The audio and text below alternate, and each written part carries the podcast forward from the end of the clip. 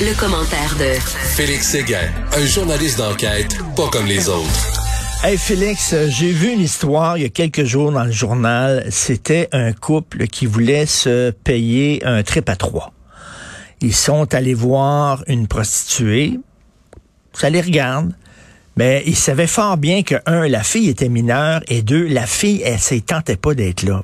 tu le vois à un moment donné, j'imagine. Tu, tu le sens, là, que la fille, ça tente pas, elle est obligée, elle est pognée, là. Puis elle leur a dit, s'il vous plaît, appelez la police. Puis tu eux autres, ils s'en sont sacrés, ils ont utilisé la fille faire leur trip, ils sont partis. Tu dis, tabarnouche, tu sais. S'ils veulent voir les prostituées, c'est de leurs affaires. Mais tu sais, quand tu sais que la fille est pognée, est mineure, sacrifice, bon, lève, ton, lève les feux, mais euh, tu vas parler de ça à JE ce soir, le jeune fille à vendre. Et eh oui, est-ce que tu viens de dire correspond tout à fait au nouveau lexique euh, de la prostitution juvénile au Québec? Un client seul, comme le couple là, que tu décris, mmh. des clients seuls, ça n'existe pas. On parle maintenant de clients-abuseurs. Que si tu es un client, par définition, tu es un abuseur. Alors, c'est ce qu'essaie d'instaurer comme mode de pensée, si tu veux, quand on réfère aux clients, euh, et le gouvernement du Québec et les différents corps policiers, d'ailleurs, de la province. Denis Thériault, ce soir, se penche avec beaucoup de minutie sur ce dossier-là parce que euh, tu le sais comme moi, depuis que le gouvernement de François Legault, à l'initiative du ministre Yann Lafrenière, maintenant euh, ministre des Affaires autochtones, ben, a décidé d'en faire son cheval de bataille. On va regarder comment ça s'est passé. Si l'intention du gouvernement de diminuer le nombre de personnes qui sont prises dans des réseaux justement de traite de personnes et particulièrement des mineurs, on va voir si, au fond, les bottines suivent les babines, si le test de la réalité est passé. Alors, on va, on va parler à des victimes, on va parler à des gens qui tentent de lutter contre la prostitution. Je le sais que c'est un sujet qui revient souvent, Richard. Hmm. Ça ne veut pas dire que parce que le sujet revient souvent, c'est un sujet euh, qui est redondant. Bien au contraire, si ça revient souvent, c'est que le problème n'est pas réglé. Extrait de l'émission de ce soir avec mon collègue et ami Denis Thériault, qui rencontre une ancienne travailleuse du sexe alors qu'elle était mineure. Roxane a vécu de la prostitution dans la région de Québec il y a plusieurs années. La différence entre un pédophile qui a pas beaucoup de moyens, puis un pédophile qui a des moyens, c'est que celui qui a des moyens, il a l'impression que s'il paye, c'est plus legit un peu, parce qu'il y, y a, moins de risques que la fille parle, parce qu'elle est payée pour, c'est ça le protège euh, en quelque sorte. Puis tu sais, si vraiment il veut être dans le déni, ben il peut se faire crack qu'il l'aide. Là, tu sais, j'ai déjà entendu ça, c'est tellement ridicule. J'ai beaucoup, beaucoup, beaucoup de mépris pour ces hommes-là. Là. Ce ne sont pas des clients ce sont des abuseurs, ce sont des exploiteurs. Ce que j'ai découvert pendant la commission, dès qu'il y a la notion de client, on paye pour un service et on l'obtient. Il y a une désensibilisation incroyable. Les gens consomment. Dans un monde de consommation, on peut commander une fille on commande une pizza. On la choisit selon les attributs qu'on veut, on paye, on obtient le service, on n'est pas coupable de rien. Écoute, elle parle de Québec. On se souvient de l'opération Scorpion, là, justement, où il y avait un réseau de prostitution de mineurs.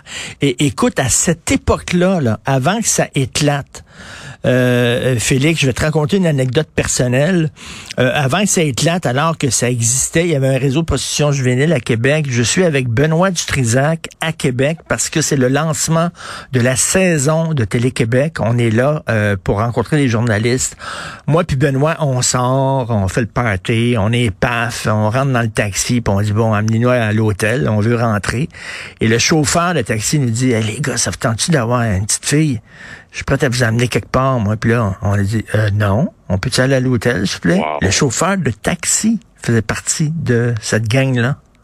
C'est un rabatteur pour les, les, gangs qui utilisaient les filles à Québec. Ben, c'est ça, tu vois, l'écosystème entourant la prostitution, ce n'est pas seulement le client qui en fait partie, euh, c'est aussi eux, c'est aussi les personnes qui facilitent l'infraction.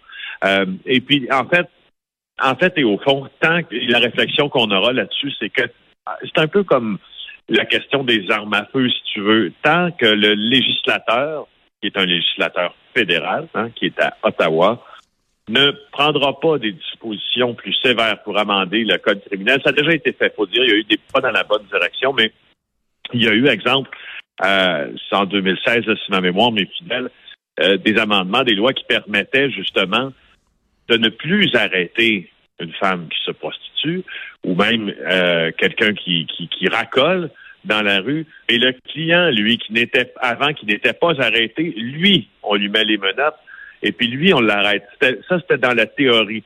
Mais dans la pratique, il y a très, très peu de clients euh, qui ont été arrêtés. C'est pas Hmm. représentatif du nombre réel de clients. Alors, euh, tu sais, à un moment donné, je veux dire, quand, quand, euh, quand le client euh, décide qu'il paie, puis tu, tu remarques ce qui s'est passé dans l'extrait hein, de Denis Thériault, il y en a certains qui pensent que quand ils payent, ils aident. Ils aident, disent-ils. Quand le client paie et qu'il se fait prendre, puis qu'il reçoit chez lui l'amende et puis la citation comparaître, puis, exact, puis sa famille voit ça, je pense qu'à un moment donné, ça, c'est dissuasif. Hein? Mais, mais en, mais en.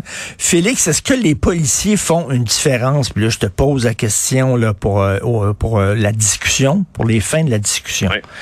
Est-ce que les policiers font la différence avec un client qui demande spécifiquement une fille mineure parce que ça le fait triper et un client qui arrive chez une prostituée, il sait pas qu'elle est mineure, puis finalement elle est mineure, puis il dit que je suis quand même pas pour la carter.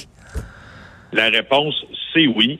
Euh, parce que, d'ailleurs, il- quand, quand le client demande une, une fille mineure, les policiers savent une chose, c'est que la loi leur permet.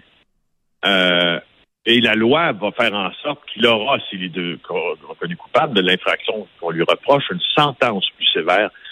La, la- la fille est mineure. Donc, c'est sûr, c'est sûr que le policier, quand il s'agit de traite des femmes, et qu'on s'agit, il s'agit de mineurs, ils sont beaucoup plus vite, si tu veux, pour s'occuper de ces réseaux-là. Mais la vérité, la vérité, c'est que, tu sais, moi, j'ai toujours vu la criminalité, euh, exemple dans une ville comme Montréal, mais on pourrait, on pourrait faire, on pourrait faire le même exercice avec toutes les les métropoles puis les mégapoles euh, de la planète. La criminalité est toujours très organisée entre différents groupes et la prostitution, c'est souvent l'apanage de certains gangs de rue, puis de Hmm. certains groupes de motards, entre autres, puis même de la mafia. Et ce n'est qu'une partie euh, qui est un peu plus visible, il faut bien le dire, parce que je veux dire, c'est un humain que l'on vend. Euh, c'est c'est une partie qui est plus visible de leur activité criminelle, mais qui est intégrée dans un vaste ensemble, si tu veux. Et l'activité elle n'est pas facile à cacher, mais si tu veux t'en prendre à cette activité-là, faut quasiment que tu t'en, puis ça c'est mon opinion, faut quasiment que tu t'en prennes, que tu t'en prennes au chef de la mafia ou au Mhm. boss des Hells Angels ou au grand, grand, grand boss qui fédère les gangs de rue parce que c'est une activité dont ils profitent depuis des années. Et- Alors, si tu, si c'est comme si si c'était comme un réseau de vente de drogue, si tu fais se tarir un réseau de vente de drogue, il y en a un autre qui va prendre la relève. J'ai l'impression que c'est la même Mais chose. il va falloir, à un moment donné, avoir une discussion franche, honnête et adulte sur la légalisation de la prostitution. Je sais que c'est peut-être les gens sont pas prêts à aller là. Il y a toutes sortes de, de, de, de débats moraux qu'on pourrait avoir et éthiques. Moi, je sais pas où trancher là-dedans, mais au moins tu t'assures que un, les filles et les gars qui décident de se prostituer vont le faire dans un environnement sécuritaire. Euh, et on est, ils vont être majeurs, ils vont être entourés. Je sais pas. Il y a cette, en même temps, ça réglera pas le compte, le, le, le, le cas euh, de la prostitution euh, mineure, parce qu'il va, il va toujours en avoir, même si la prostitution euh, est légale. Parce qu'il va Ben, toujours. Ça, moi, je suis, tu sais, je, là, je- j'émets une opinion claire, Oui. là, je suis d'accord avec ça. Tout comme je suis d'accord avec les sites d'injection supervisés, tout comme Oui. je suis d'accord avec la décriminalisation euh, de, de, de certaines de, de certaines la- de la possession de certaines drogues Mm. comme au Portugal, dont l'héroïne, la cocaïne, etc. Parce que ça entre dans la grande catégorie de la théorie de la réduction des méfaits. Et la réduction des méfaits, c'est un peu ça. C'est de s'assurer que ceux qui ont des problèmes de consommation d'opiacés notamment ne meurent pas dans le fond d'une ruelle Hmm. parce qu'ils ont se sont injectés une merde euh, ou s'ils s'injectent une merde dans le site d'injection supervisée, il va y avoir quelqu'un pour les ramener à la vie. Pour la prostitution, c'est un peu le même principe. Hmm. C'est de ne pas voir des jeunes filles violentées, violées, amenées par un pimp ou un tueur en un- je te parle, tu tu, as vu les histoires, euh, ben, on a une histoire canadienne, Robert Picton, à Vancouver, qui ne se fait pas ramasser par un Picton, exemple, puis qui se fait, se fait assassiner. Ben oui, est lui, euh, en série. Ben oui, Ben, lui, il tuait les prostituées puis il les enterrait dans son jardin, là, euh, Pinkton. c'est épouvantable. Écoute, on va, on va regarder ça. Denis Thériault, il est très bon, hein, vraiment, là. Euh, je lui lève, ça. je lui lève mon chapeau. On va regarder ça. certainement ça à, à JE ce soir, puis il va y avoir un débat à avoir collectif. Puis écoute, tu veux revenir sur, euh, rapidement, euh, les liens avec Exo et le crime organisé qui ont été justement révélés par le bureau d'enquête. Alors là, euh, l'UPAC va se pencher là-dessus. C'est le fun d'être journaliste Oui. quand il y a des résultats qui viennent. Euh, alors oui, en 30 secondes, là, l'UPAC va faire des vérifications sur Exo.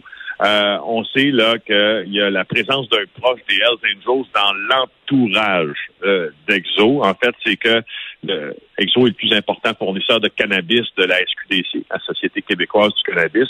Donc, euh, Exo vient d'acquérir une entreprise qui est extrêmement liée à un proche des Hells Angels. Alors, euh, donc, il y a une demande de vérification qui a déjà été soumise dans ce cas-là par l'autorité des marchés publics auprès de l'UPAC. C'est le porte-parole Stéphane Harway qui a confirmé ça.